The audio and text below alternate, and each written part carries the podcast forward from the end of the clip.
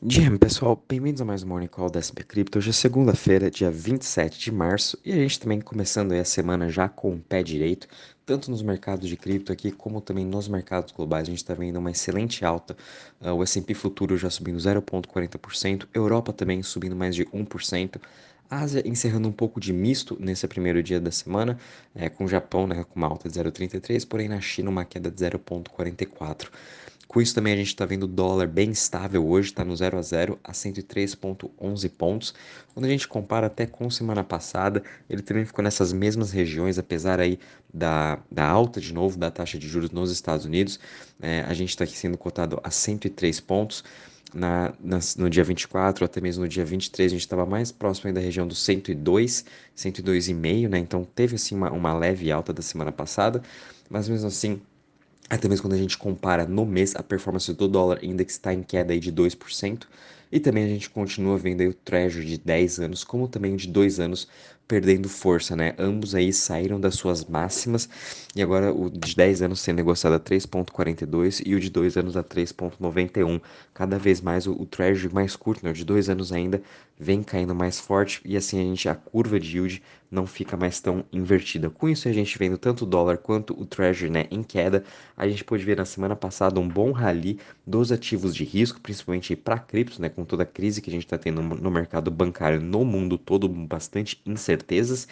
A gente está vendo o Bitcoin realmente se segurar muito bem acima dessa região dos 27 mil dólares e Ethereum também aí nos 1.700, né? Hoje então a gente está vendo o Bitcoin subindo 1,04%, o Ethereum uma leve alta de 0,03%, a BNB subindo 0,90% a 327 dólares, Ripple subindo 0,18% a 0,45%, Cardano caindo 1,67% a 0,34%, Polygon caindo 0,44% a 1,08%, Dogecoin também caindo 1,63% a 0,07% e Solana caindo 1,26% a 20,51%.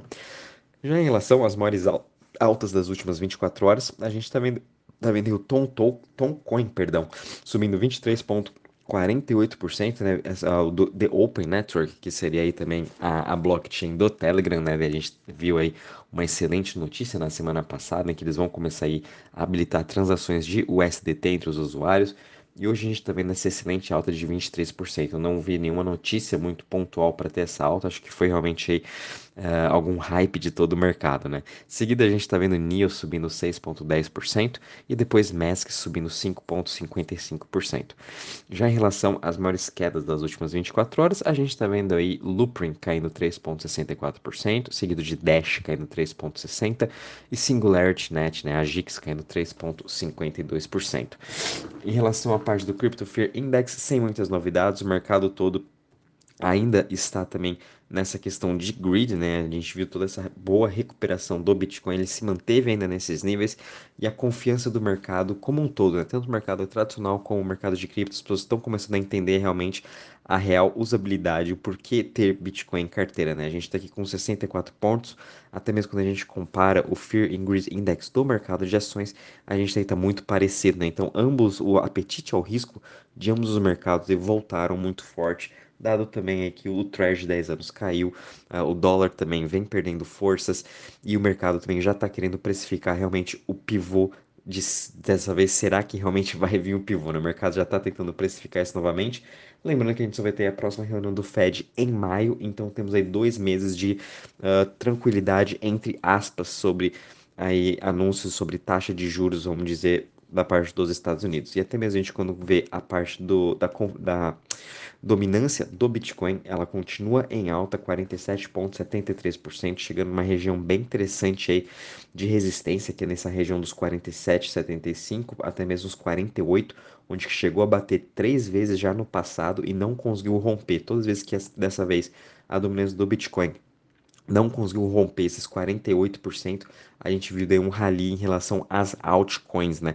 Então vamos ficar muito atento com isso, que pode sim acontecer a mesma coisa. E até mesmo quando a gente vê, né, do, do altcoin season, a gente está aqui com 27 pontos com o Bitcoin, né, quando a gente compara a, a performance das top 50 criptos nos últimos 90 dias, o Bitcoin está entre as top 10 melhores performances, por isso também que a gente continua num Bitcoin season. Todo o fluxo de dinheiro que está entrando no mercado de cripto vai primeiro para o Bitcoin, está ficando no Bitcoin por conta também de todos os acontecimentos macros que a gente está fazendo. É, são poucas pessoas que estão tendo maior apetite ao risco de ir direto para as altcoins, não. Hoje o mercado todo está de olho no Bitcoin e é ele que vai liderar essa próxima alta. Quando a gente vê também em relação à parte de DeFi em Total Value Locked, hoje a gente está com uma alta de 0,46% a 83,41 bi em TVL.